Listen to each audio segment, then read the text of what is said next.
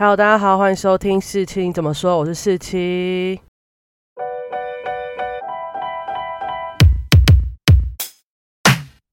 上上个星期呢，我去了一趟司马库斯。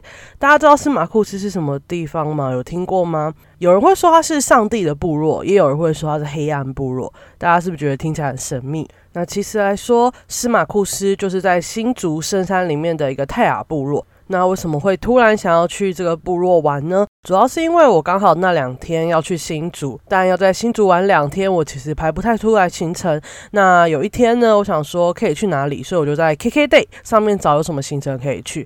结果新竹打上去就是一些登山行程，什么拉拉山啊或什么，然后我就看到一个写上帝的部落，我说什么是上帝的部落？就不由自主的按进去，行程呢就是可以践行巨木群步道，然后最近又是樱花季，好像又可以赏樱，所以我整个心动到爆。其实我看到它的行程大概是十三个小时，然后坐车八个小时，所以基本上应该就是我如果不跟行程，我自己也是没办法到的地方。我开车连十分钟可能都有问题吧，所以反正就有人帮我开车，我只要放心的睡一觉就好了。那我会。很推荐 K Day 这种一日的行程，就是因为我之前也有 K N 过 K Day 的行程去太平山，然后也就是我上车就睡，然后到了就下去走路，然后再回来这样。太平山那时候我永远最印象深刻，就是其实下山的时候，整个是起大雾，一片白，我就是在车里完全感觉不到前面有路，但整个都是白的。然后司机还是很安全的、平稳的把我们带下山，所以我还蛮放心的。哦，这没有夜配，因为 K Day 也不会给我钱，我就是很推荐 K Day 的一日游行程这样。这次下山呢，其实比太平山那时候我觉得更恐怖，就是一片白。后来就是有人已经晚上就黑到不行。但导游大概还是把我们顺利的、安全的瘦下山。我就只要在车上顾着自己不要晕车就好了。那我等一下呢会稍微介绍一下司马库斯，因为我觉得这个部落、这个地区实在是非常值得大家认识。他们的观光发展模式也非常有趣，也值得大家思考一下。然后再来呢，就会跟大家分享一下这个行程大概有去了哪些地方，还有我认真走了四个小时的巨木群步道的感想。大家有没有听过司马库斯呢？其实司马库斯啊是在新竹尖石乡一个高海拔的泰雅族部落，它海拔约一千五百公尺，就是蛮高的。那居民全部都是泰雅族的原住民。然后由于它就是在深山里面，交通非常不易到达，其实从竹北吧还要再开个三小时才能进去，所以它长期没有电力供应。它是台湾最晚通电的一个部落，一个地方，所以被称为黑暗部落。那有多深山呢？它离山下最大也最近的乡镇竹东镇，至少也要三小时左右的车程。那后来就是因为发现了这个神木群，所以发展观光，成为一个蛮重要的观光地点。那他们历史发展呢？我参考了一下司马库斯的官方网站，对他们有官方网站，还有维基百科跟当天导游的分享，然后综合起来跟大家分享。但维基百科跟他们官方网站在某些程度上有点出入，我当然是以他们官方网站为主。那大家就是参考一下。早期呢，他们为什么会搬到这个地方？就是因为泰雅族的始祖诞生于现今大概是南投仁爱乡。瑞岩部落附近，然后它是从裂开的巨石中诞生的，后来定居在那边。但后来就人口渐增嘛，所以他们其实耕地就已经不敷使用了，所以族人纷纷开始向外迁徙。那主要是向北移动，其中一支就是由马库斯带领的家族迁徙到东太武寒山，并定居下来，也是后来日后司马库斯的部落。那加上大家思念并尊重马库斯这个首领，所以特别加上诗来纪念他。就就成为司马库斯这个名称的由来。其实马库斯呢是把一个家族整个带来，所以以前他们基本上就是近亲联姻。后来呢，就是传教士去跟他们讲这样不太好，他们才开始慢慢向外发展，找那个星光部落啊，或者其他部落的泰雅族人进行婚姻，但还是没有汉人，就是他们还是以原住民互相结婚为主。那他们宗教信仰呢是基督教。在一九四八年的时候，司马库斯的族人于国中参加附近。台药部落的基督教聚会。那从叶廷昌牧师手中呢，将日文写成的《约翰福音手册》带回了司马库斯，也是当地基督教进入的开始。此后，当地的居民大概就成为了基督教，也在一九九九年建立了一个新的教堂。那刚刚有说过，它是台湾最晚通电的部落嘛？其实是到了一九七九年才有电力的供应。一九九一年呢，司马库斯的神木群被发现，也使当地的观光发展有了一个初步的契机。对外道路要到了一九九五年的六月才完全的建造完成。在这件事发生之前呢，当地的居民必须徒步穿越溪谷五个小。时才能到相隔一个山谷的星光部落来取得日常生活的物资以及上学。也就是因为封闭的原因呢，所以当地也保留了非常传统的泰雅族的生活风貌。那他们是怎么发现这个巨木群的呢？大家不要想好像到了那个部落就有那个巨木群，不是哦，他是要走步道走大概两个小时才找到到那个巨木区，所以他其实不是在他们部落定居的地方附近。所以大家想说怎么找到的？就是在一九九一年呢，是马库斯的头目。有一天晚上在梦中，他就听到上帝的声音，告诉他之后，司马库斯会有很多人来造访。那在森林的深处呢，有红块的巨木，他就跟着族人到处寻找，最后真的找到这个巨木区，并且开发成步道，也成为迎接观光客的一个契机。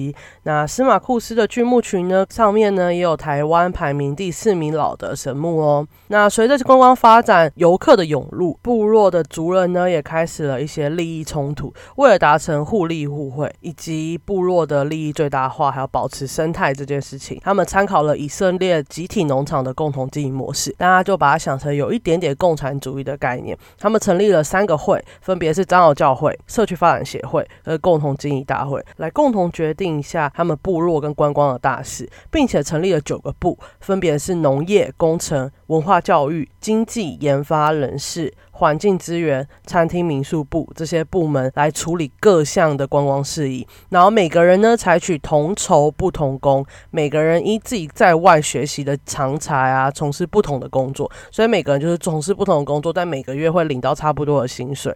基本上呢，大家的日常吃住都是部落供给的。薪资从原先一开始好像是一万多，后来近年来就是到两万多，最近决定调成一个月三万，并成立司马库斯泽勒股份有限公司，然后让在外打拼的游子也可以回乡工作，也有工作机会。那一个月三万吼，其实比很多台北的工作好了。其实你在台北还要租房租，还有吃住，所以你一个月三万就是已经见底了吧。但你去那部落，你吃住不用付钱，然后一个月你做差不多的工作，一个月就给你三万。其实很多人就会想要回去，我觉得这是一个让呃部落子弟回家的一个。蛮好的想法，因为其实我之前大学的时候修一些社会问题的时候，刚好是跟一群原住民同一组。那他们呢，其实有提过要怎么让部落居民回乡。那主要最简单就是薪资问题，你要怎么建立一个可以让大家稳定的收入的薪资，让部落子弟不想要直接在外面就业，而是要返回乡就业。这样，觉得司马库斯给我了一个很好的想法，因为我那时候根本不知道司马库斯有这种整个部落一起在从事这个观光业。然后大家的薪水啊都是均等的，然后也是发年终奖金，并把整个部落变成一个股份有限公司，大家都负责，然后也有一些公开的会计什么资料，让大家知道我们发展怎么样，那每个人会付多少钱，年终发多少，这样我觉得这样也是一个还不错的想法。但你要先有办法赚到那么多钱，吸引到那么多观光客，这件事才有用，所以这件事也是蛮重要的，我觉得。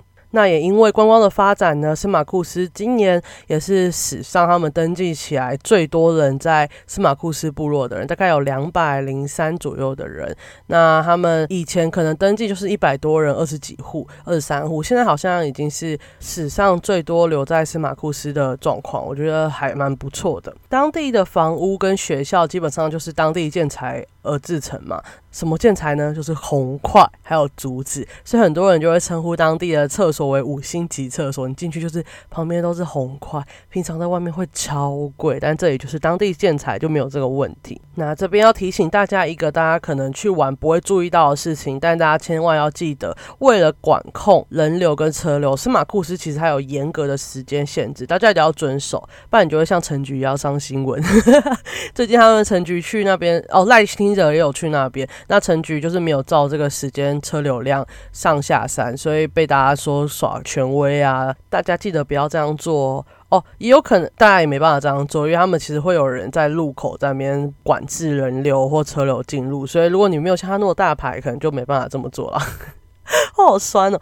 那要跟大家讲呢，司马库斯呢把车辆分为一般的车辆，就四轮以上，还有中型巴士，所以你骑摩托车是没办法到的哦。还有一个禁止上山跟禁止下山的时间，像一般车辆呢，禁止上山的时间就是十二点四十到三点整这样，那禁止下山的时间就是两点。到四点二十，所以基本上你可能要在十二点四十之前上山，然后你下山的时间就是要四点半之后。那中型巴士可以上山的时间就是三点到三点二十，一个很短的二十分钟。那可以下山的时间呢是一点四十到两点。也就是说呢，中型巴士你上山下山的时间会非常的局限，然后走二十分钟，其他时间都禁止上下山。但一般车辆呢，它有一段时间，大概两个小时左右是没办法上山跟没办法下山的。他们那个出发点不一样，一个是一般车辆是它是设一个禁止上下山的时间，其他都可以动。但是中型巴士是你可以上下的时间就只有各二十分钟，其他人都不能上下山。这样大家一定要特别注意，不要违反当地人的规定哦。那再来呢，就介绍一下 K A Day 大概的行程。它基本上呢，就是给你两个地方选择嘛，你要在北车的东山门见，还是呢你要在呃新竹高铁站见。然后你从北车开始搭的话呢，早上你六点五十就集合，七点开始开车，然后他就会一路开一个小时多到新竹高铁站，再接下一批人之后就直接上山了，从竹北到坚石这样。那他会先让你在一个渔老观景台做拍照，再来呢就会一路开大概三个个多小时，然后咚咚咚咚咚到司马库斯。那在司马库斯你会看到什么呢？他们司马库斯分班，然后还有教堂。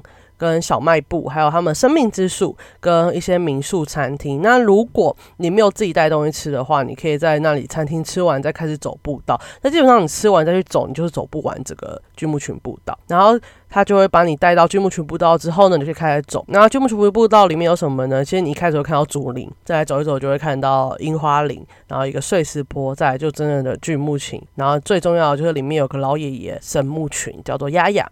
之后呢，你就走回来，他就会带你下山，然后带你去便利商店填饱一下肚子之后，再开四个小时回到北车，或者是开三个小时回到高铁站，这样。再来就跟大家分析一下我们去的这些地方，像鱼老观景台呢，它就是大概在海拔一四五零的高度，其实也是蛮高的。然后它是在尖石乡的前后山之间，它真的超级美，每一张照片都以为自己在瑞士，我就觉得啊，我是个爱的迫降，我是影视力。然后它其实你在那边拍照，你往呃你的面向山的右手边，你好像就可以看到大坝尖山。那其实因为我去的前几个礼拜都是就是下有下雪的那个状况，所以好像可以就看到白白的，是还没有融雪。可我去的那天刚好就已经融完了，所以我自己没看到，有点可惜。这里真的是超级好拍照，你根本不用任何滤滤镜，就会整个正到翻，后面景有美到翻。哎，有可能是后面景美到翻，你不够正，那也是有可能的，因为我旁边景真的是太了。然后刚好呢，我们这个导游他拍照，他是一个退休的北北，但他拍照拍的超漂亮，所以我真的觉得那张照片就是我可以永流传。我难得有后面景美，我自己也好看的照片，就是瞬间去换 Facebook 的大头贴，然后就是可以骗自己说我自己在瑞士，我一辈子可能都没有钱去瑞士，但你知道我来这里是自己到瑞士的感觉。然后再来呢，我们就到司马库斯。那他到司马库斯呢，会先让你在出入口拍照，就是大家很有名的那个正面是欢迎光临上帝的部落司马库斯，然后背面呢是一个一路平安，然后导游会帮你拍照。再来呢，就会带你去旁边的司马库斯分班参考。那他那边会有告示牌提醒，就是说哦，这里是上课时间的时候，请大家安静，不要打扰到学习。然后是用呃注音写的，所以非常可爱。那这里的老师呢，其实是新竹县的教育局派来的，听说是个爽缺，但我觉得这样也很好，因为他们如果原本自己要去上课的话，就会去。要走三个多小时，走到星光部落才能上课。那跟大家讲一下，我这边超酷的导游说呢，因为他们这边是司马库斯，就是走国小一到六年级这个分班嘛。那国中要去哪里上课呢？他们就会去坚持国中或是竹南国中这样。那你就想说啊，他们就要每天这样来回司马库斯跟山下，那这样就每天花三四个小时在通勤的。然后又有人去开车载他们，所以他们不是这样，他们就直接在山下买了一栋房子，把司马库斯的大家的学生呢都。邀到那个房子里面去住。那他礼拜五呢就会开车把你送回家，然后礼拜天再开车把你送回那个他们买的那间房子，然后大家再去上课。哦。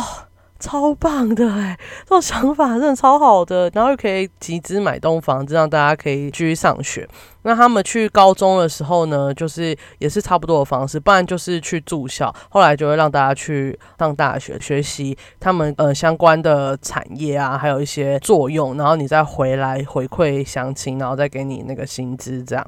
真的有一种取之于部落，用之于部落，然后最后再回馈给部落的感觉。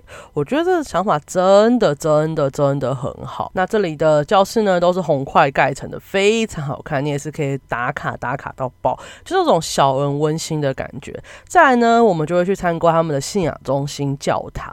那它主体呢是白色的，加上它屋顶跟十字架是红色的。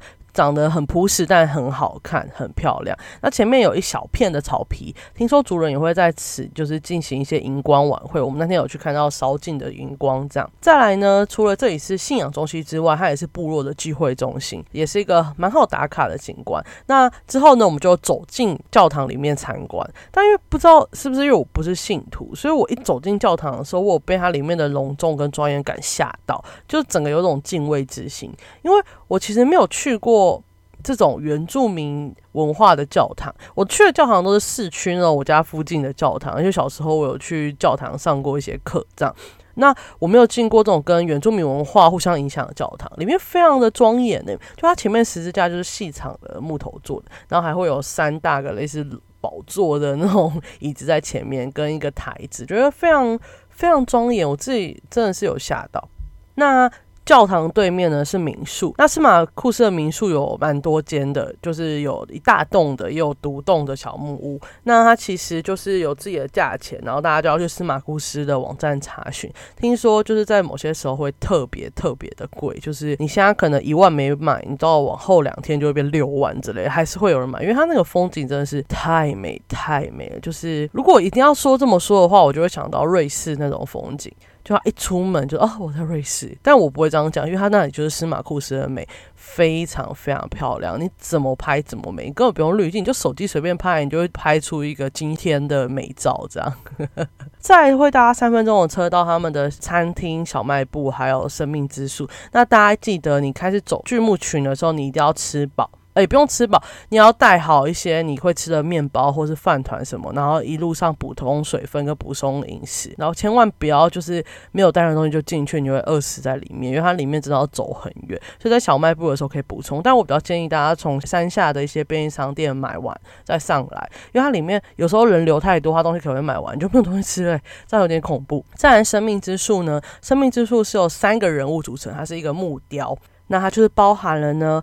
开拓这个部落的马库斯，然后还有抱着孩子的妈妈雅雅，还有一根系着太阳弯刀拿着猎物的青年勇士，象征着分享文化，然后依循泰雅传统的智慧，族人传承的这样信念跟精神的木雕。再来，我们就会继续搭车到登山拱前面的停车场，那里就是停满着车，然后旁边会有两个迦南木屋，一个是新迦南木屋，一个是一般迦南木屋，就是大家会订的那些小木屋，就真的是非常漂亮。那看起来真的超好，就是不是说豪华，就是说风景就是五星级的，我觉得。那再来呢，导游就会停好车，带你进入巨木群步道的登山口，然后带你走一小路之后。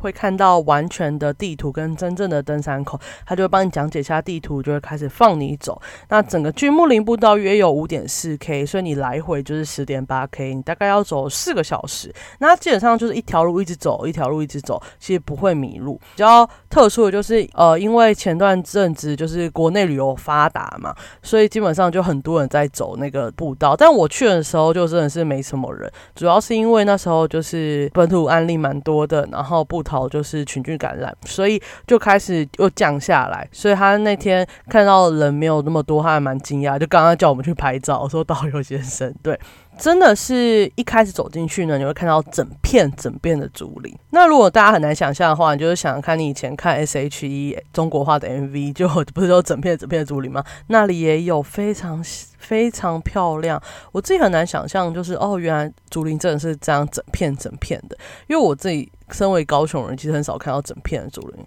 过来叫新竹，就真的是有很多竹林这样。那其实我在那边超想在那边唱中国话，但是因为还是有人啊，我不能在那边扁担宽板的长，扁担小板板的上，这样，这样别人会当我是神经病。我有时候拿手机就是自己拍影片，然后自己对着那个手机讲话，我都觉得自己像神经病。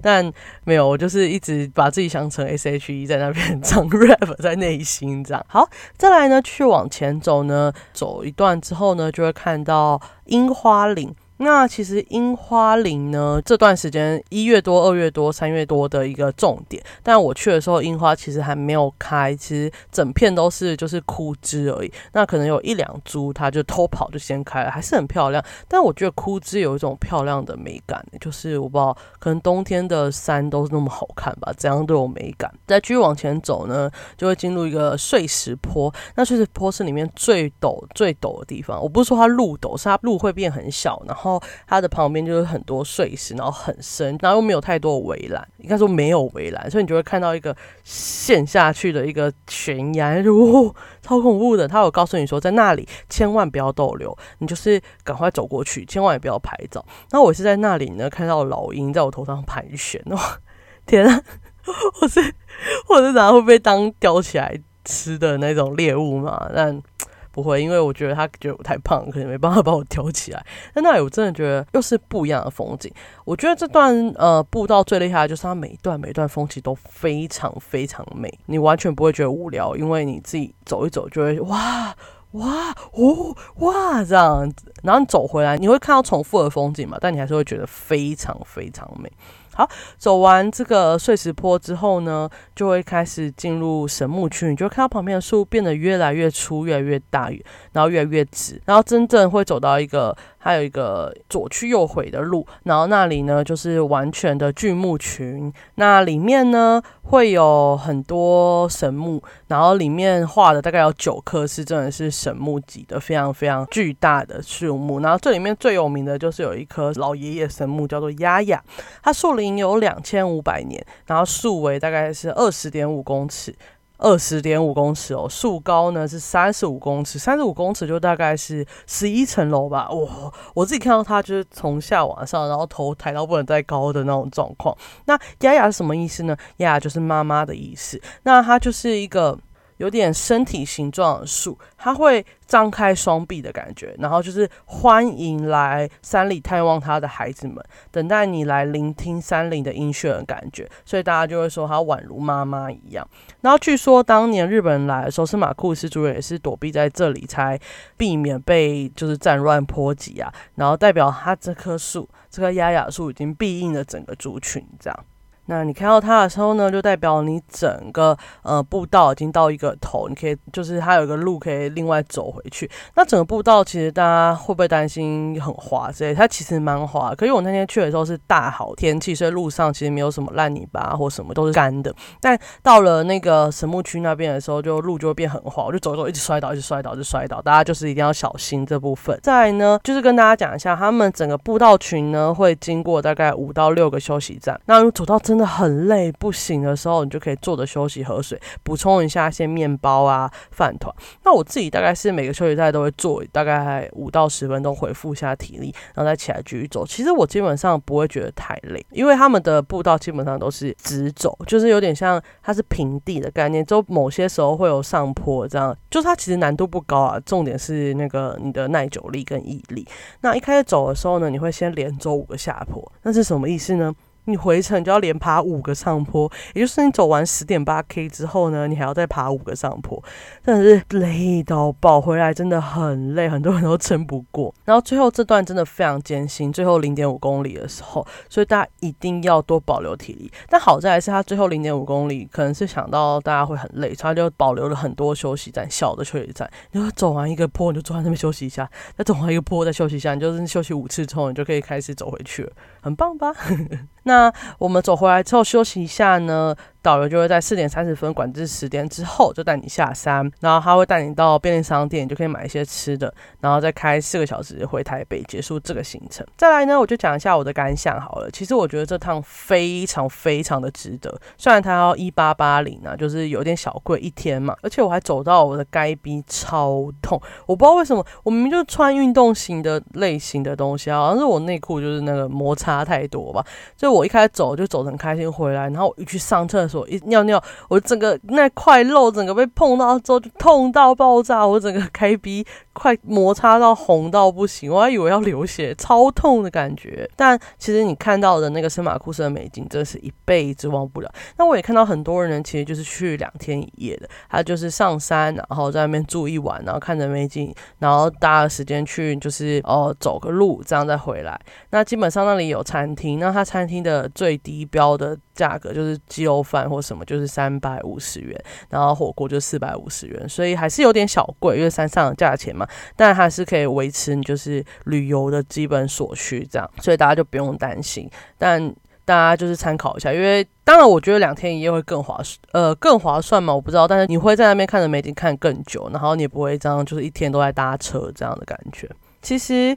我们那天去的时候呢，我还有先去查了一下尖石乡的天气，然后就看到它上面写的说，哦，下午就是会下一点雨，我就超紧张的，因为你爬山下雨就是要带有一些类似，哦，你鞋子要穿的防滑一点，然后你身体呢就要带雨衣啊、雨伞或什么，但通常不会带雨伞，就带雨衣，所以我就赶快去买这些东西，我就买了雨衣，带了雨伞，还穿了一件防水的外套。结果到了新竹就真的是阴雨绵绵的坏天，就是开始下雨，然后天气超黑的，就想说，哦，我要在这个天气去爬山的话，我自己。会很紧张，导游叔叔也一直安慰我们说：“哦，不会，相信我，到那里之后就会放晴的，因为那里的天气跟竹北是完全不一样的。”然后我就想说：“屁啦，这雨这样有什么好放晴的？” 就这样一路开到坚实，真的就放晴了，哎，就是瞬间变晴天，然后整个阳光普照，天空整个是清澈的蓝，然后没什么白云。普照到，就你随便一个角度都可以看到光的折射，那种七彩的彩虹感，这样我整个瞬间就平静很多，就觉得哇，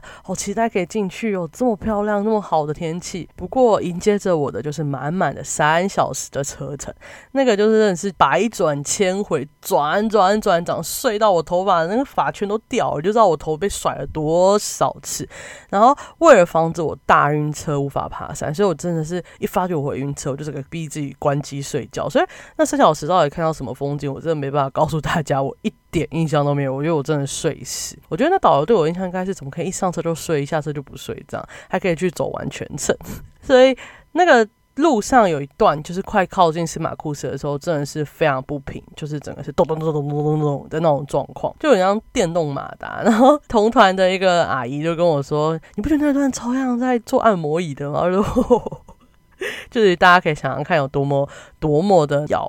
那跟大家分享一下我带了什么。基本上呢，我就是背了一个后背包，然后放入了一罐水、一罐运动饮料。大家记得一定要不管怎样，就是要带两罐，不管是两罐水、两罐运动饮料。因为你走十点八 K，你没有到两罐，真的是会缺水。然后喝水其实也是又让你休息的感觉。那我自己是会带运动饮料的原因，是因为我大学爬山的时候发现我对水。在爬山的时候的吸收力非常差，就是我很容易把它吐出来，所以我才带运动饮料跟水这样交互喝。那我还带了雨衣呢，还有带一些面包、三明治跟饭团，就是让我一边走，然后找个地方休息站的时候我就可以吃这样。那衣着的部分呢，我是。穿了一个防水外套，然后那时候气温大概是十八、十七度，所以我就穿了一件发热衣跟一件保暖的长袖，就是刷毛的，然后一件布鞋。那基本上跟大家报告，就是我防水外套基本上从头到尾都没有穿，我就是走穿两个长袖，这样就已经足够保暖，因为走路非常非常的热。那我看到照片呢，很多人就会带登山杖，那我自己是觉得不用了，因为它这个步道大部分都很平，只有少部分的上下坡。但如果你上下坡是需要支撑，就一定要带，这样你会走的比较轻松。所以它其实除了路过那些上下坡之外的难度都蛮低的，但它要走很远，所以大家还是要有基本的心理准备。那我刚好是那种可以平地走非常非常久的人，就是毕竟我还是有走过妈祖绕境的嘛，对，我走走一整天我都没事。就是你过了一个阵痛期之后，你就不太会累。你在走就是一般走路而已。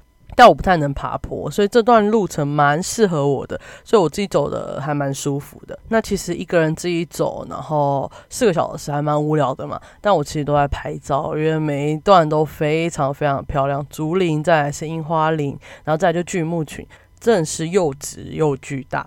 然后一看你就觉得哇，人类真的很渺小哎。我有去看到雅雅爷爷，因为他真的是一种。张开双手欢迎你来的感觉，害我超想冲上去跟他抱抱的，但大家比较激动，因为神木区的每棵神木都有围栏围住，怕你去伤害它。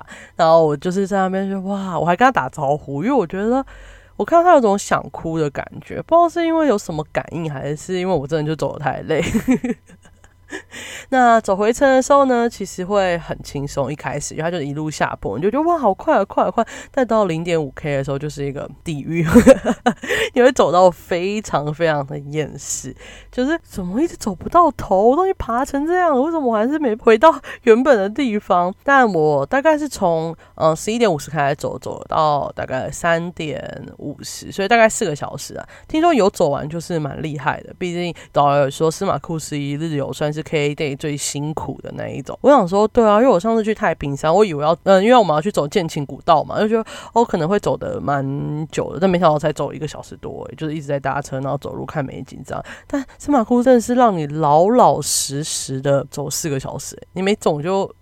就就就回不来啊！你就是得回来，然后他会告诉你一个时间点必须走回来，你觉得你一个时间就要折返，不管怎样就是这样。那基本上大家也知道那里是可以吃东西的嘛，那个餐厅。那导游就跟我们建议说，如果你真想走完全程，就不要去吃餐厅，就自己带东西走一走，吃一吃就好了。因为这样你吃完餐厅再去走，你一定走不完全程。那导游自己说他我有走四个小时嘛，他自己就只要走两个多小时了，有很多。是什么健步如飞吗？那再来顺便提一下，我这次的带队导游呢，叫做邱显堂先生，他自己是一个退休的人，那他自己是个登山客，所以他没有在接这种课的时候呢，他就是去各地爬山，所以他给的意见都非常专业，但他就会跟你说不会太累。但是像我同团的有一群那个阿姨们。他就说不会太累，我走得快死了。因为对登山客来说，这真的是一个很普通的道路。对，那他开车也非常稳，也很专心。回程的时候，我不是刚刚说路超黑又起雾，但还是顺利把我们载下山。这也是他非常会拍照，我真的是非常感谢他拍出我人生美照。那这一趟旅程呢，基本上我真的觉得非常非常好。然后我一定也会想要跟别人去呃推荐这个行程，然后叫他陪我再去爬，因为。听说是马库斯的那个居木里步道，在每个季节都非常不同的美。虽然冬天就很美，但夏天、秋天、春天都有不同的美。我自己很期待，所以之后我也会揪别人去陪我爬，然后也很期待，也可以再遇到冲前堂大哥，这样就可以开开心心的得到美照，又可以很安全的被送回家。